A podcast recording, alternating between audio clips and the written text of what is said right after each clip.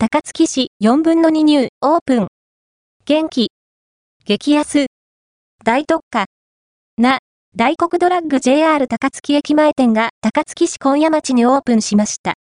2023年2月4日、高槻市今夜町に大黒ドラッグ JR 高槻駅前店がオープンしました。大黒ドラッグは阪急高槻市駅前にもあり、そちらと合わせると2店舗目の出店となります。オープンセールということもあり、多くの人で大賑わいでした。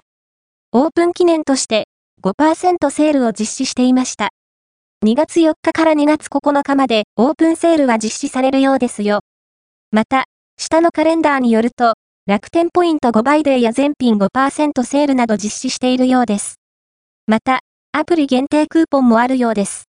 アルバイトも募集しているようでした。お店の前に駐車は禁止なようなので、近隣のコインパーキングなどご利用くださいね。くれぐれも、路駐しないようにお気をつけください。